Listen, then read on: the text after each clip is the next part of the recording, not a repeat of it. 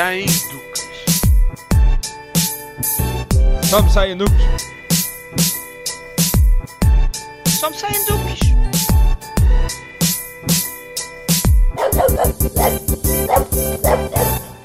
Olá, o meu nome é Ana e este é o Só Me Saem Duques. Antes de começar a falar sobre o tema do podcast de hoje, eu queria falar-vos sobre o desafio que me propus sobre beber água. Eu fiz um podcast sobre isto que se chama Odeio Água. Se quiserem, passem por lá para perceber de facto o conteúdo não só deste report, mas também do próprio podcast. Portanto, eu queria vos falar, como vos disse, deste desafio de beber água e nos primeiros 5 dias eu acho que me portei relativamente bem. Eu consegui quase sempre cumprir o objetivo de beber 800 ml de água por dia, sobretudo de manhã eu conseguia cumprir esse desafio. Contudo, notei que ao fim de semana tornou-se um pouco caótico, isto porque eu percebi recentemente que não consigo beber água em casa. Eu ainda não percebi porquê, provavelmente porque eu não consigo andar com água para todas as divisões da casa, porque não me lembro, porque não sei, não é o meu hábito. E de facto consegui cumprir durante os 5 dias, chego ao fim de semana e já não consigo cumprir o desafio de beber a água. Depois, na segunda semana, eu enganei-me, em vez de beber uh, um litro como tinha proposto, uh, bebi só 800 uh, mililitros porque me esqueci que devia aumentar para um litro. Nessa semana já foi mais difícil beber água, sobretudo porque hum, eu já não tinha muita vontade de beber água, já me obrigava mesmo a beber água. E notei também que, como eu tinha mais trabalho, acabei por beber menos água muitos dias, nem chegava à metade do desafio. E como em casa também, regra geral, não bebo, basicamente não cumpri. Neste momento já estou na terceira semana, onde tenho que beber um litro e meio eu ainda não consegui cumprir, apesar de todo o calor que senti nos últimos dias em Lisboa. De facto, acho que bebi aproximadamente um litro por dia, mas um litro e meio ainda não consegui. Obviamente que eu não vou desistir deste desafio, eu vou continuar com ele. E já sabem, deem-me assim a vossa força. Se quiserem também, façam o desafio comigo, porque eu já percebi que provavelmente eu vou ter que me empenhar mais nele e vou ter que repetir este desafio mais vezes, porque eu de facto naturalmente não gosto de água. Agora que já fiz um pequeno report de tudo o que se passou então no meu desafio, uh, venho então falar do tema que nos levou hoje aqui, que é ansiedade, que vocês certamente já leram porque clicaram neste podcast para ouvir. Eu confesso que tinha bastantes dúvidas sobre dissecar aqui o tema, já que existem vários tipos de ansiedade e eu não sou uma especialista nem sou profissional nesta área, mas sendo que vivo com esta condição, condição entre aspas, desde que me lembro, no alto dos meus 32 anos, acredito já ter aqui algumas informações sobre a mesma e quem sabe posso partilhar aqui algumas das minhas estratégias contra a ansiedade, sendo que não sou médica, não sou profissional da área e que devem sempre, sempre consultar um profissional para vos ajudar. Não sei se sabem, mas a ansiedade foi considerada um dos males do século. Segundo vários médicos psiquiatras, a nossa sociedade moderna, consumista, rápida e estressante, alterou o ritmo de construção de pensamentos, o que levou a considerações sérias para a nossa saúde emocional e que tem efeitos negativos para a nossa vida. Mas também não é uma sentença para vivermos mal até ao fim dos nossos dias. Como disse anteriormente, eu sou uma pessoa ansiosa, sempre fui infelizmente ainda não deixei de o ser. Digo isto com a consciência clara da realidade. Contudo, acho que consigo disfarçar esta minha ansiedade e, no geral, consigo viver normalmente. Este normalmente também, obviamente, aqui entre aspas.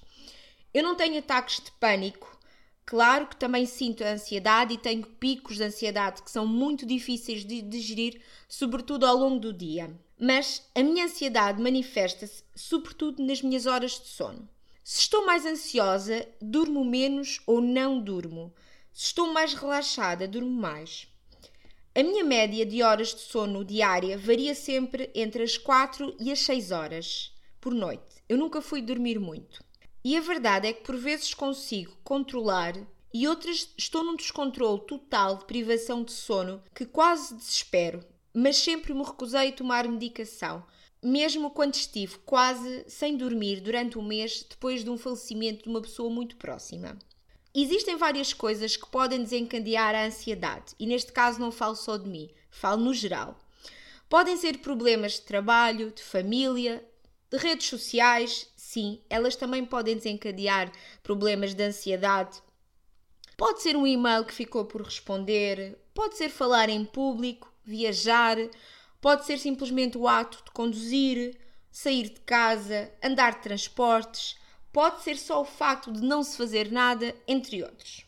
Pessoalmente noto que a minha ansiedade se prende sobretudo com o stress. Eu sei que este conceito de stress pode não ser aqui muito corretamente aplicado e para alguns provavelmente até é exagerado, mas a minha ansiedade é causada pelo stress.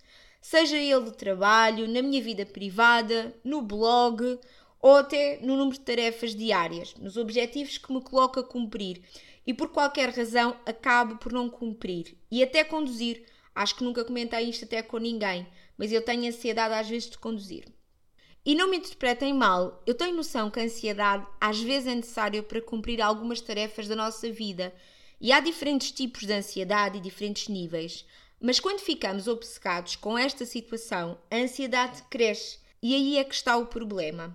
Nos últimos anos, deixei de me conformar com esta situação e tenho tentado experimentar alternativas para controlar a minha ansiedade e melhorar também o meu sono.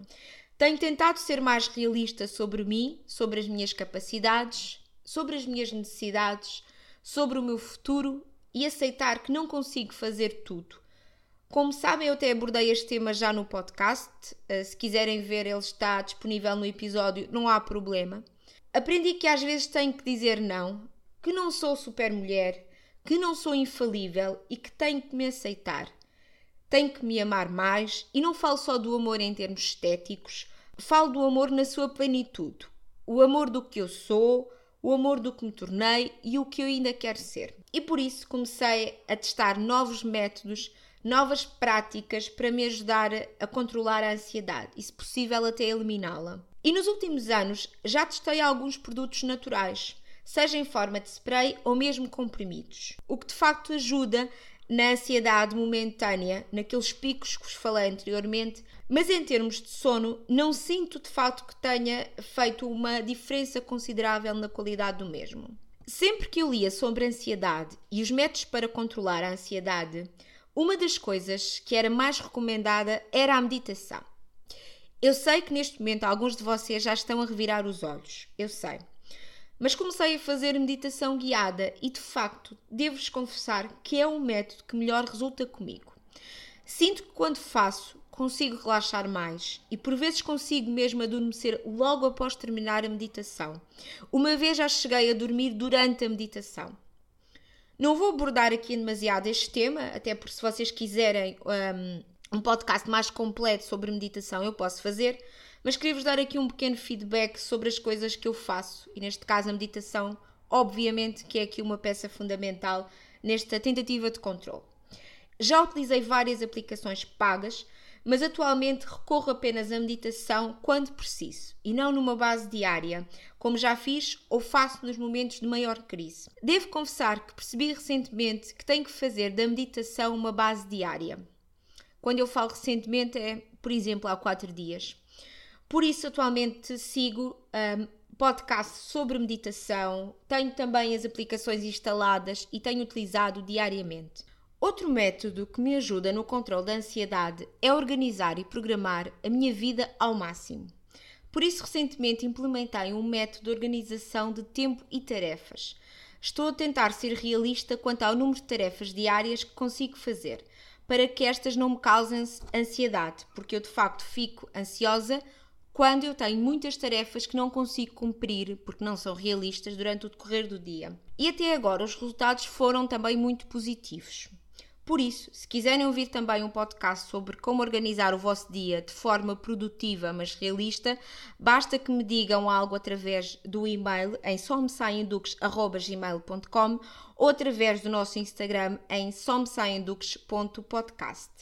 Outra dica que vos posso dar é que tentem entender o foco da vossa ansiedade e pensem como podem melhorar, que estratégias podem usar para se sentirem melhor Quer seja a meditação, quer seja vestir uma roupa bonita, ligar a alguém, tomar um banho, ler, ouvir música, entre outros. No método que eu falei um, de controlar a ansiedade através da programação da minha vida, foi porque eu percebi que uma das causas da minha ansiedade, às vezes do dia a dia, tem a ver com a programação do meu dia. Eu muitas vezes colocava imensas tarefas que eu claramente não conseguia cumprir durante aquele dia e depois ficava ansiosa porque não as cumpria. E muitas vezes acabava por não cumprir nenhuma porque estava de tal maneira ansiosa, acabava por não cumprir nenhuma tarefa. Assim, se eu tiver um calendário onde tenho tarefas que são realistas e que são relativamente fáceis de eu cumprir, eu consigo obter ali satisfação, porque estou a conseguir cumpri-las e consigo controlar a minha ansiedade. É tudo uma questão de gestão, neste caso. A ideia de fazer este podcast hoje surgiu porque eu atualmente não sei o que é uma boa noite de sono há algumas semanas. Eu andava de facto menos ansiosa, atualmente tive aqui alguns episódios que me provocaram ansiedade e a verdade é que fiquei mais ansiosa e estou numa fase bastante má.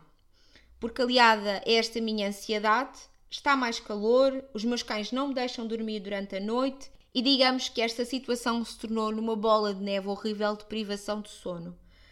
Desde ontem voltei então a fazer meditação diária e neste momento estou a fazer ao acordar e ao deitar. De manhã estou a fazer meditação para me sentir menos ansiosa com o início do dia e com o decorrer do dia e com as diferentes tarefas que eu tenho para fazer e obviamente também com os meus pensamentos uh, que eu vou tendo ao longo do dia e ao deitar, sobretudo para relaxar, para libertar estes pensamentos que eu tenho e para me ajudar a dormir.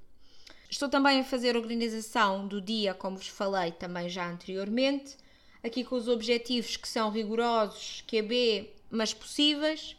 Por isso, o meu objetivo com este podcast e a minha sugestão é que não se fechem, que não achem que são só vocês que sentem isto, que ninguém vos entende e que não há forma de melhorar. Não façam como eu, que durante anos pensei que isto era normal, que não era possível ser diferente, que eu tinha que aceitar que este era o meu feitio, digamos assim. Não. Vocês podem criar as vossas estratégias, devem criá-las. Eu aqui falei de algumas que realmente me ajudam a nível pessoal e quero mesmo conseguir implementar a longo prazo e não apenas como se tratassem de um pense rápido. Não se fechem a novas possibilidades, sobretudo aquelas que estão à distância de um vídeo, de um podcast, de uma ligação telefónica. Obviamente, se tiverem aqui alguma sugestão diferente ou alguma estratégia, partilhem-na comigo, mandem-me por e-mail, mandem-me através do nosso Instagram, para que eu possa também beneficiar desta partilha. Eu sei que este podcast é provavelmente o mais íntimo que eu já fiz, porque eu falei de mim, falei dos meus pensamentos, falei de coisas que eu não falo com quase ninguém, que há muitas pessoas da minha família que não sabem desta situação, mas acho que é importante falar sobre estes temas para que eles deixem de ser tabus ou até mesmo que sejam desprezados. Também não procuro, obviamente, banalizar o tema com este podcast e tudo o que eu falei é do meu ponto de vista pessoal, da minha experiência e todas as dicas que eu vos dei são indolores e gratuitas. Se vocês tiverem outras sugestões, se quiserem falar sobre isto com alguém ou se tiverem até alguma questão que me queiram colocar, basta que me enviem um e-mail para somesaienduques.gmail.com ou através do nosso Instagram em somesaienduques.podcast. Se conhecer alguém que pode beneficiar da audição do podcast, enviem-no para essa pessoa. E claro, peço-vos que avaliem o podcast na vossa plataforma de audição. Quero obviamente agradecer-vos um, estes minutos. Espero que tenham gostado deste podcast. Beijinhos e até à próxima.